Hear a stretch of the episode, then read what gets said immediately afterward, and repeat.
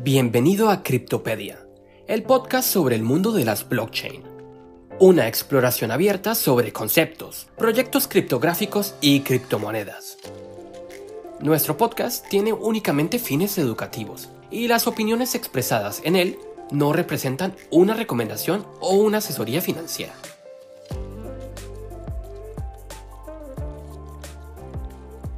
Por fin se ha pinchado la burbuja Bitcoin se ha desplomado y un mercado bajista es inminente. Por lo menos eso es lo que dicen los titulares sensacionalistas de la prensa internacional.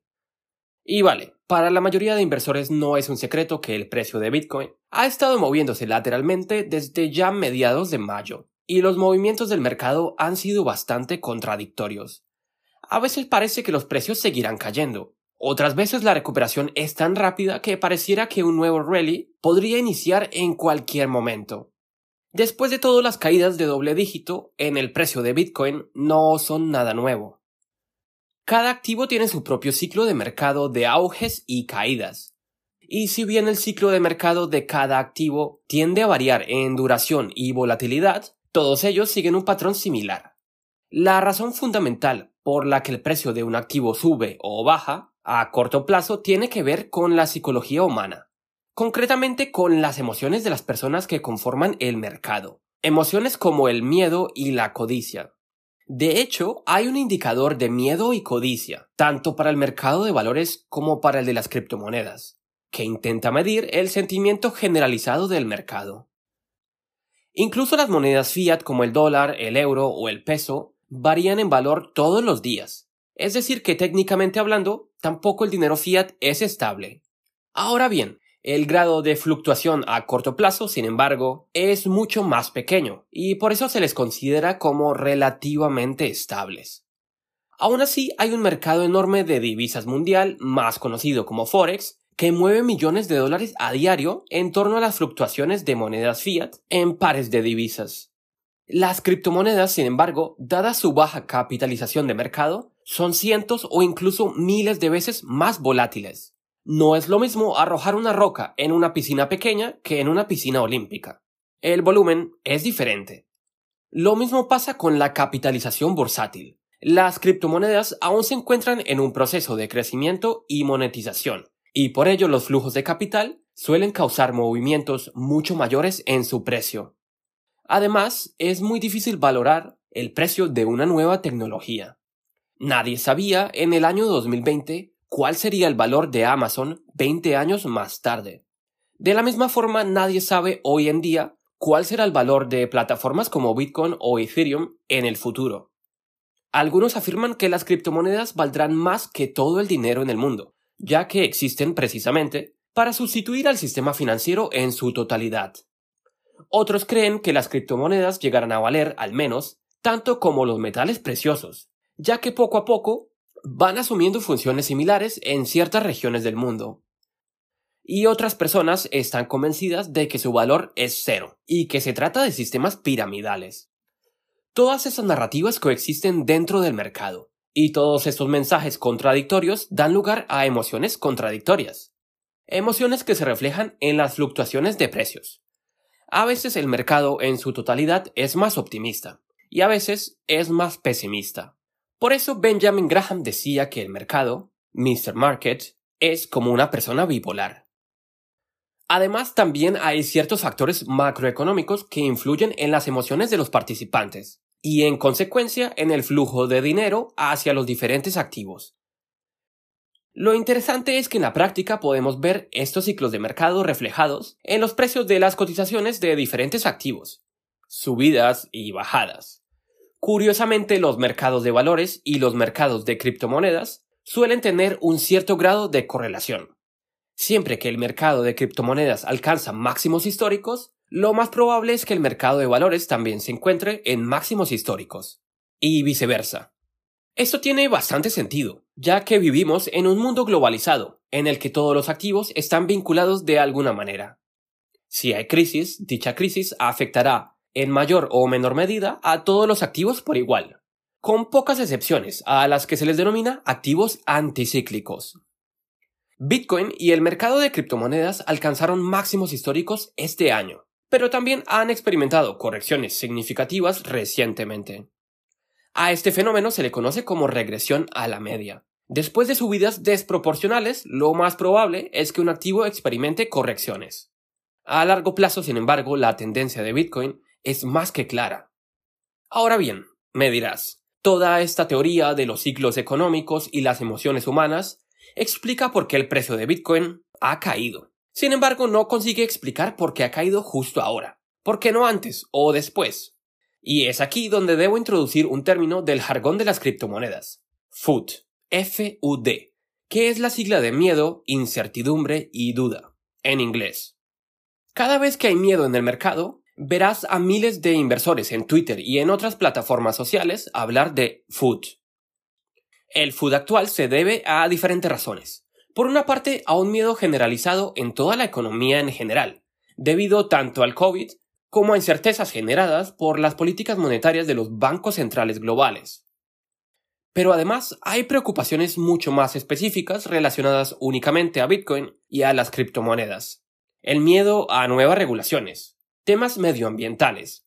Y también, no podemos negarlo, el hecho de que Elon Musk dejara de aceptar pagos en Bitcoin en Tesla, tras ser presionado por sus inversores mayoritarios. Sin embargo, muchas personas suelen sobreestimar el poder de Elon Musk. Y la verdad es que es mucho menor de lo que la mayoría piensa. Un contraejemplo es Dogecoin. Elon Musk lleva meses promocionando esta moneda meme. Ha insinuado que invertirá en su desarrollo, que la aceptará para pagos con SpaceX, etcétera, etcétera, etcétera. Sin embargo, desde su participación en el programa de comedia Saturday Night Live, Dogecoin no ha parado de caer, sin importar todos los tweets de Elon Musk. Así que no, los tweets de Elon Musk no son el motivo de las caídas en la cotización de Bitcoin, solo un factor entre muchos otros. En mi opinión, la razón más importante para explicar las caídas en el precio de Bitcoin en este momento es China. Te explicaré por qué. Sin embargo, necesitamos un poco de contexto. Así que hablemos primero de la minería de Bitcoin. La centralización de la minería de Bitcoin en China siempre ha sido un gran problema y muchos críticos de Bitcoin lo han señalado en el pasado una y otra vez. Y la verdad es que no están del todo equivocados. Actualmente más del 65% de todo el poder de hash de la minería global se encuentra localizado en China. Y si bien los mineros no controlan a Bitcoin y por suerte hay nodos repartidos por todo el mundo, la concentración de la minería sí es, en cierto grado, peligrosa, porque significa que el hash power es decir, la capacidad para incluir transacciones en la blockchain está concentrado en un solo lugar, factor que podría afectar la eficiencia y la velocidad de Bitcoin. Además, tampoco es muy reconfortable saber que tanto poder de hash minero se encuentra en un país controlado de forma dictatorial por el Partido Comunista Chino. El gobierno chino es impredecible, cosa que los inversores en Alibaba y otras empresas chinas han tenido que aprender a las malas. Y en el pasado el gobierno comunista había lanzado amenazas de tomar medidas drásticas contra los mineros de Bitcoin, afectando ya la eficiencia de la minería y el precio de sus transacciones. Técnicamente hablando, China ya había prohibido a Bitcoin desde 2017.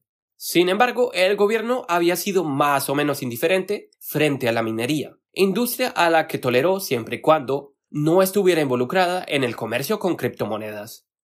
Sin embargo, las cosas empeoraron significativamente para los mineros en este año, en 2021. El motivo ha sido en gran medida el lanzamiento del CBDC o yuan digital, una moneda digital con la que el régimen chino busca un control total de las finanzas de su población. Un escenario tan distópico como un episodio de Black Mirror. La dictadura china, por supuesto, no quiere ningún competidor para su shitcoin ultra centralizada motivo por el cual debe asegurarse de que ninguna otra moneda pueda circular con facilidad. Y una de las medidas incluye prohibir la minería de Bitcoin, una moneda descentralizada y libre. El 21 de mayo el gobierno chino anunció, y atención a la retórica colectivista de su mensaje, que sería necesario tomar medidas energéticas contra la minería y el comercio de Bitcoin, y evitar, con determinación, la transmisión de los riesgos individuales al ámbito social. Su anuncio no solo causó pánico en la industria de la minería, sino también en muchos inversores, ya que para la mayoría de personas es muy difícil calcular los riesgos de dicha medida, y el precio de Bitcoin cayó inmediatamente un 6%. Pero eso no es todo.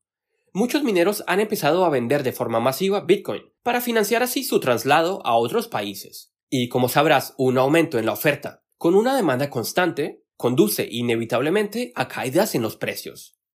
Hay un artículo muy interesante de Coinmetrics que profundiza en el tema, que te enlazaré en la descripción de este video.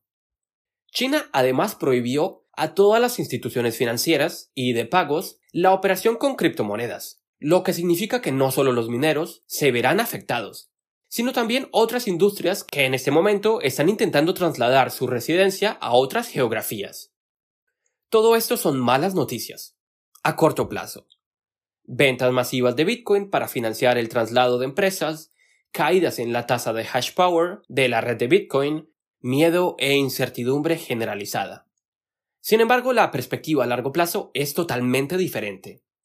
En mi opinión, y en la opinión de muchas otras personas, se trata de una de las mejores cosas que podría pasarle a Bitcoin. ¿Por qué? te estarás preguntando. La red Bitcoin está diseñada para soportar caídas en la tasa de minería. Aproximadamente cada dos semanas el nivel de dificultad de minado se adapta automáticamente a la cantidad de mineros activos. Es decir, que el cierre de enormes centros de minería no afectará a Bitcoin en absoluto. La red se ralentizará por un par de días y luego se ajustará automáticamente. Además, muchos mineros chinos planean instalar sus granjas de minado en otros países. Según diversas fuentes, la mayoría de esos mineros estaría planeando mover sus granjas a países como Estados Unidos, Canadá e incluso ciertas localidades en el norte de Europa y América Latina. Todas regiones con una seguridad jurídica y política mucho más estable que dentro de una dictadura comunista. A largo plazo el Partido Comunista Chino dejará de ser una fuente de incertidumbre, lo que conducirá a tasas de minado más estables y, en consecuencia, a tiempos de transacción mucho más predecibles. Otro punto positivo es el impacto ambiental.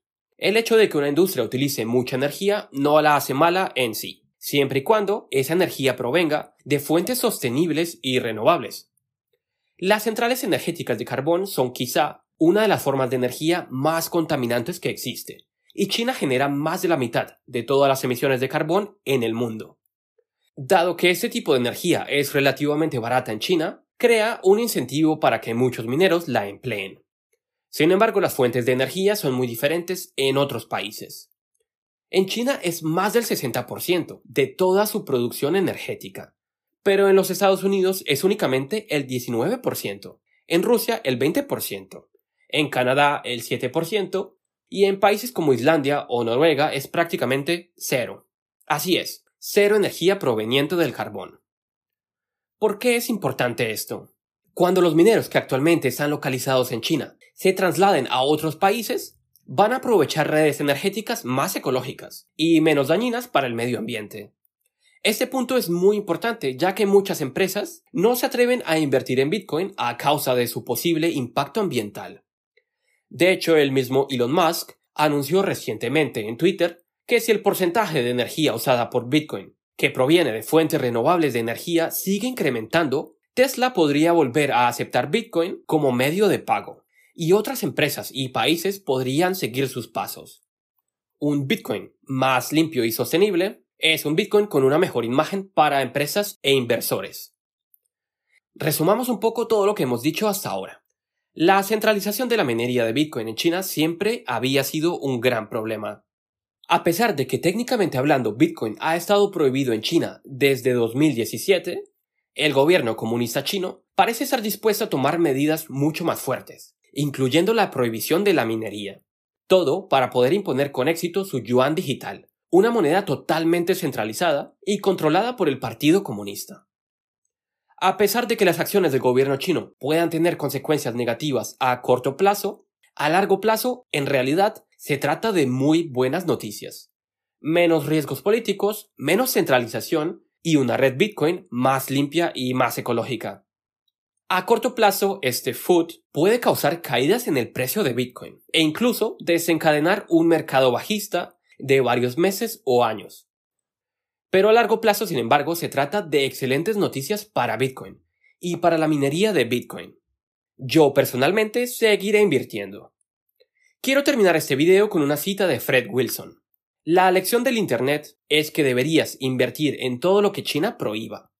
Wilson se refiere a empresas como Facebook, Google, Netflix, que han generado retornos increíbles desde su salida a bolsa, a pesar de estar prohibidas en China. Si una dictadura le teme a tu producto, debe tratarse de un excelente producto.